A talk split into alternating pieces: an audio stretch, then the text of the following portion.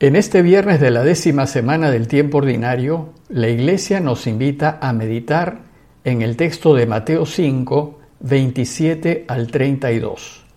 Les leo el texto. Jesús dijo a sus discípulos, Ustedes han oído que se dijo, no cometerás adulterio.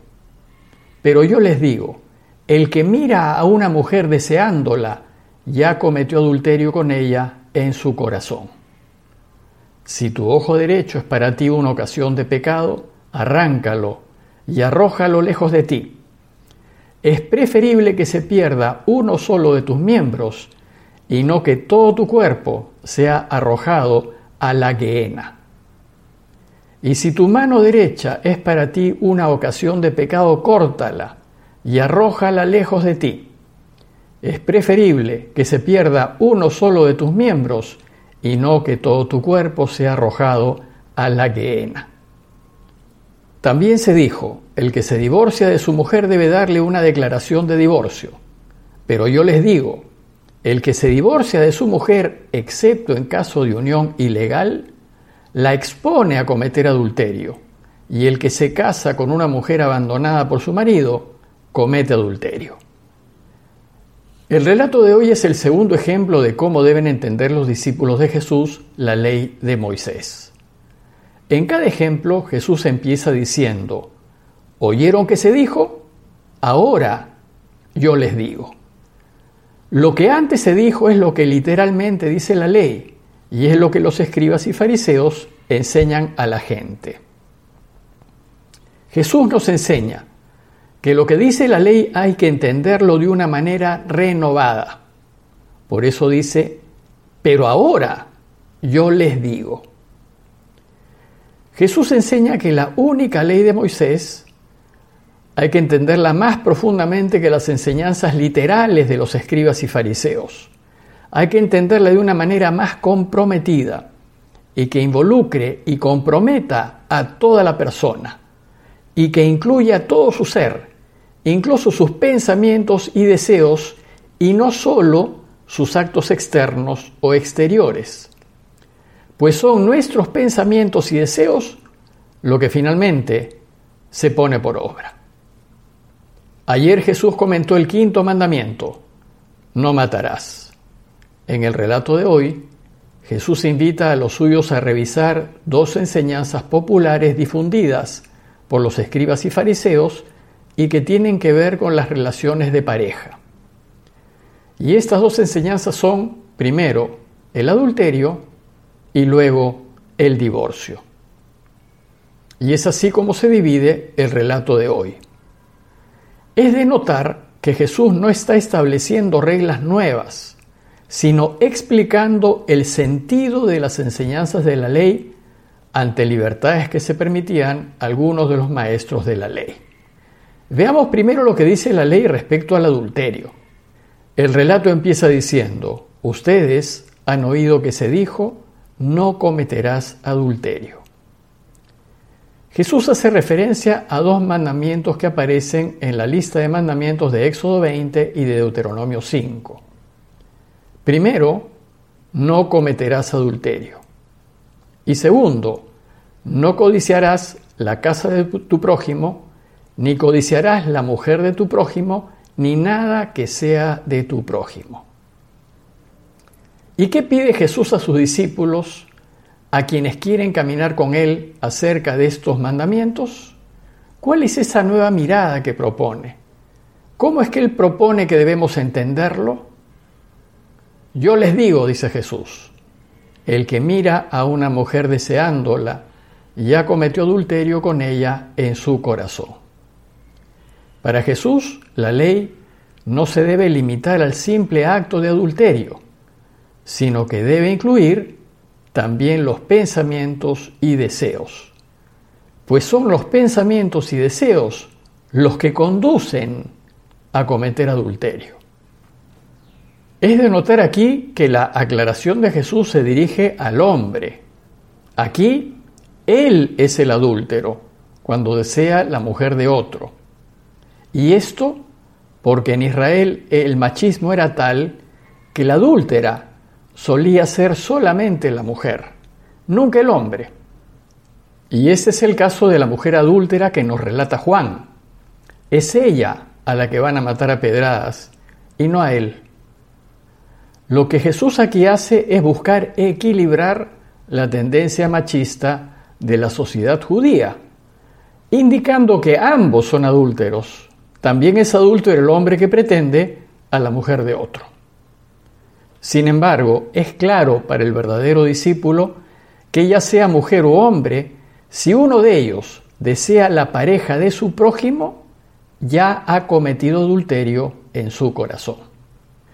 Para Jesús, desear lo que es del prójimo es más que querer poseer lo que pertenece al otro, es realizarlo.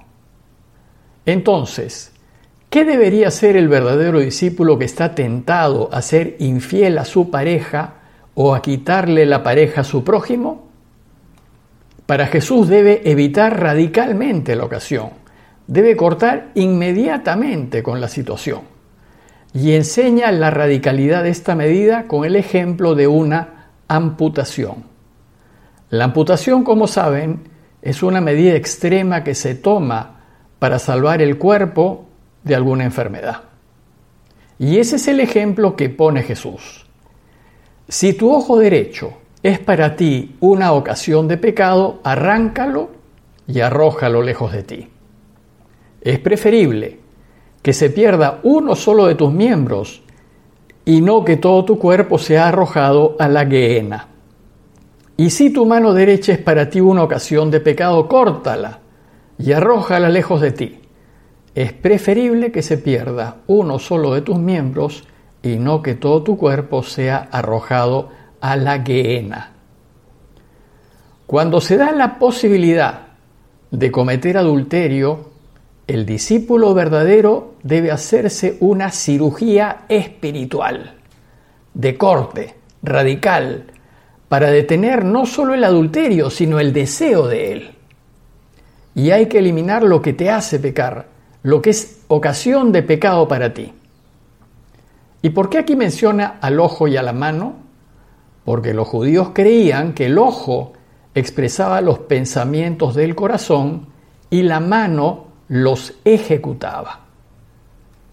¿Y por qué menciona el lado derecho? Para subrayar la gravedad de esta falta, pues la mayoría de la población mundial es diestra y la cirugía radical hay que aplicarla aunque ello signifique perder tu destreza. ¿Y por qué menciona que todo tu cuerpo será arrojado a la Gehenna? El texto griego dice Gehenna, a veces se traduce Gehenna por infierno, pero Gehenna se refiere al basural de Jerusalén, maloliente, y en donde la basura y los cadáveres se quemaban todo el día. La Gehenna era la suerte del que era ajusticiado por un delito capital.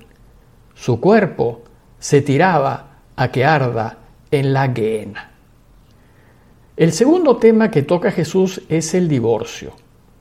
Dice el texto, también se dijo, el que se divorcia de su mujer debe darle una declaración de divorcio. El divorcio en la sociedad judía era común.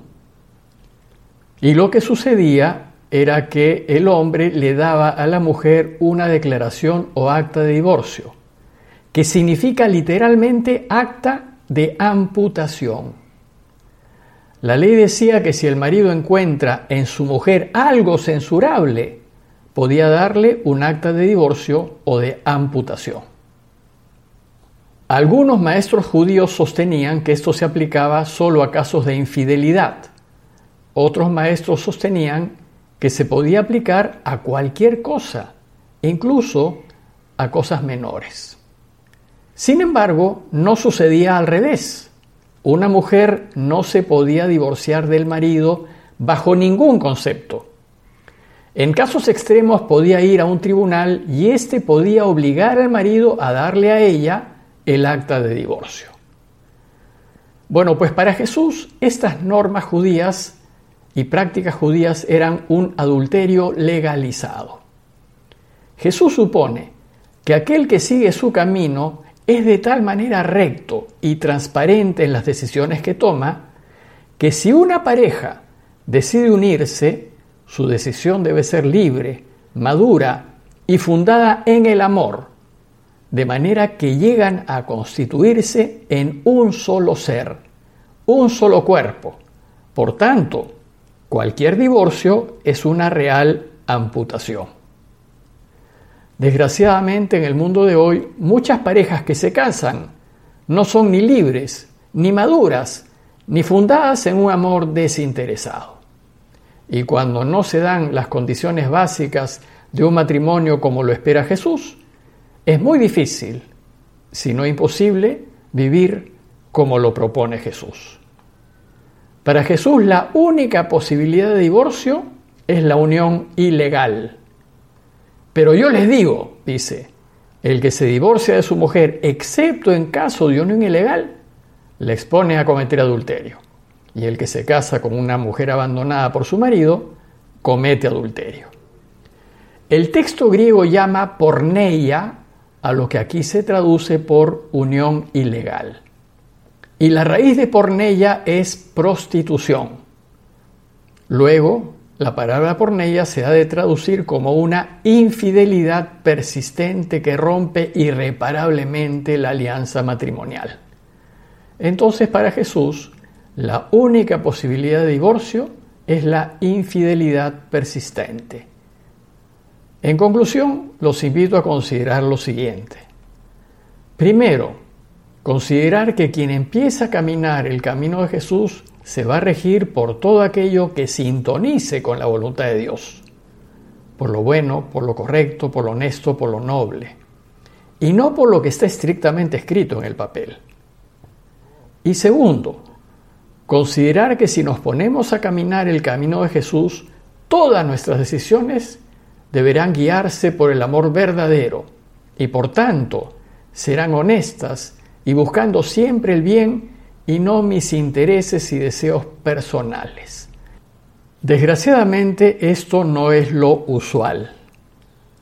Cuando vivimos así, acertaremos en nuestras decisiones y no habrá necesidad de volver para atrás. Más aún, no vamos a querer volver para atrás. Pero eso supone decisiones libres, maduras y bien intencionadas.